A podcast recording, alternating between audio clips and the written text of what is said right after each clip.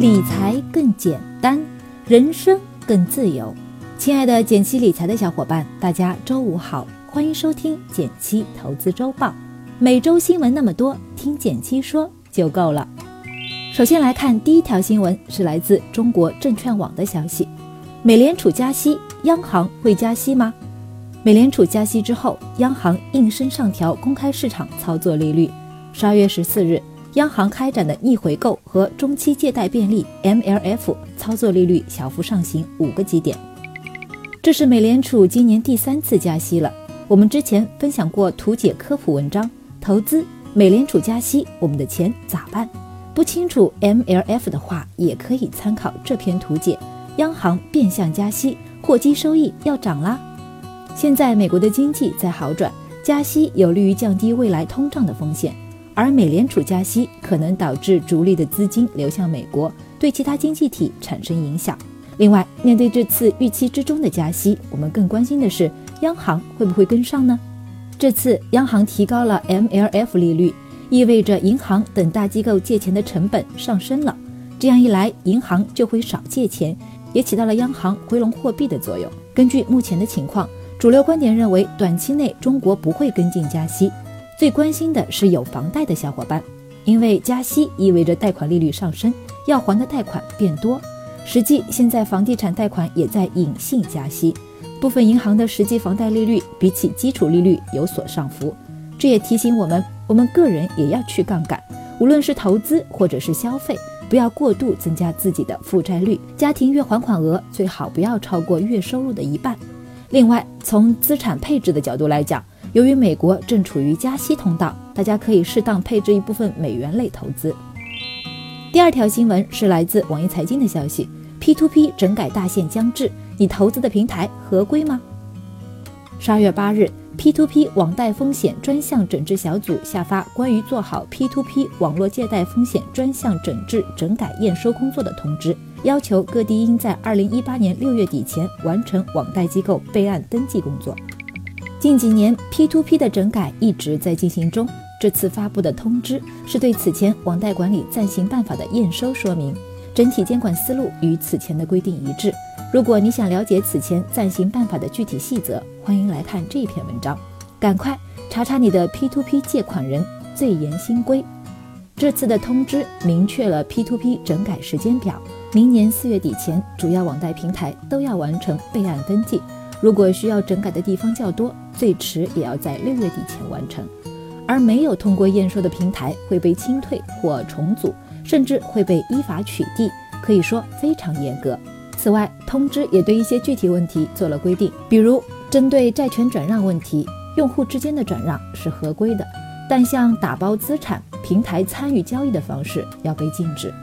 针对保障措施方面，禁止平台提取风险准备金。鼓励引入第三方担保机制等等，严格监管是好事。咱们投资网贷，安全是最核心的考量因素。尤其临近年底，你也许已经收到了很多网贷的投资红包。即便是你喜爱的平台，也建议适度参与。投资 P2P 的占比最好不要超过可投资资产的百分之三十。咱别为了薅羊毛，把大量的本金暴露在风险之中。第三条新闻依然是来自网易财经。腾讯入股永辉，释放了什么投资机会吗？十二月十一日晚间，永辉超市发布公告称，腾讯拟通过协议转让方式受让公司百分之五的股份。此外，腾讯拟对永辉超市控股子公司永辉云创增资，以取得永辉云创百分之十五的股权。继阿里的盒马生鲜之后，腾讯通过入股永辉超市，也开始进入新零售领域。永辉超市的超级物种门店主打高端超市加生鲜餐饮，正是对标阿里的盒马生鲜，但它推荐的支付方式是微信支付。除微信外，还可使用小程序进行购物。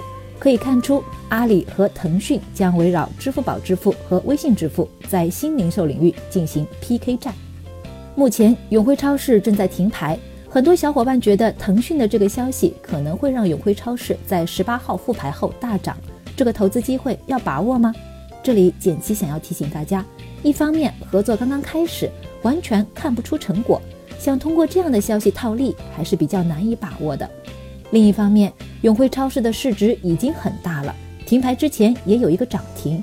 对于复牌后的走势，不建议有过高的期望。第四条新闻是来自证券导报的消息：A 股人均盈利二点三八万，你有没有被平均呢？截至十二月十二日，沪深两市市值为五十七点八六万亿元，相较二零一六年年末增加了三点一五万亿元，平均到一点三二六亿户 A 股投资者身上，人均盈利二点三八万元。有人统计，今年 A 股股民人均赚了两万多，怎么算的呢？很简单，用二零一七年沪深两市股票总市值剔除二零一七年上市的股票，减去二零一六年总市值，得到三万多亿，然后除以 A 股股民总人数一点三亿，就是人均两万元左右。但这样简单的计算显然不符合实际情况。根据统计数据，从年初至今。两市近三千五百只股票中有一千多只上涨，而有两千三百多只下跌。换句话说，如果今年你选错了股票，亏钱的概率将近百分之七十。难怪很多人觉得自己被平均了。到底哪些股票在上涨呢？从数据上看，今年上证五十和沪深三百指数都涨了百分之二十以上，以蓝筹股和白马股为代表的个股表现良好。而创业板指数今年跌了百分之八左右，持有这类股票就很难赚钱了。总体来说，今年业绩好的个股都涨得不错，买到这样的股票才能获得持续的收益。二零一七年就快过去了，不知道今年你的投资收益如何呢？欢迎来和我们聊一聊。最后来到了一句话新闻时间，皇上你也该知道一下。来自新华网的消息，中共中央政治局十二月八日召开会议。分析研究二零一八年经济工作会议强调，推动高质量发展是当前和今后一个时期确定发展思路、制定经济政策、实施宏观调控的根本要求。来自北京晨报的消息，十二月十二日晚间，证监会网站发布补充公告，称鉴于三只松鼠尚有相关事项需要进一步核查，决定取消对该公司发行申报文件的审核。来自凤凰财经的消息，十二月十三日。亚洲开放银行再次上调对今年中国经济增长的预期，从百分之六点七至百分之六点八，对明年中国的增长预期保持不变，仍为百分之六点四。感谢大家收听今天的减七投资周报，一同感知正在发生的变化，提高经济敏感度。更多投资新闻解读及理财科普，欢迎关注我们的公众号“简七独裁，简单的简，汉字的七，我在那里等你。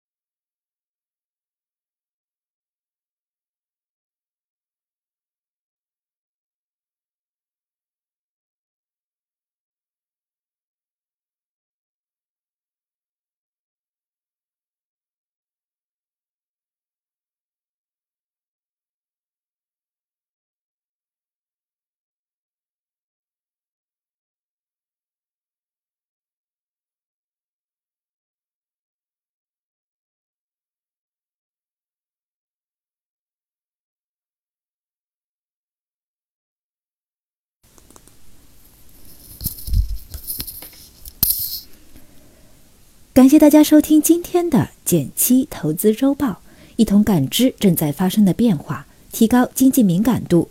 更多投资新闻解读及理财科普，欢迎关注我们的公众号“减七独裁”，简单的简，汉字的七，简单的简，汉字的七，我在那里等你。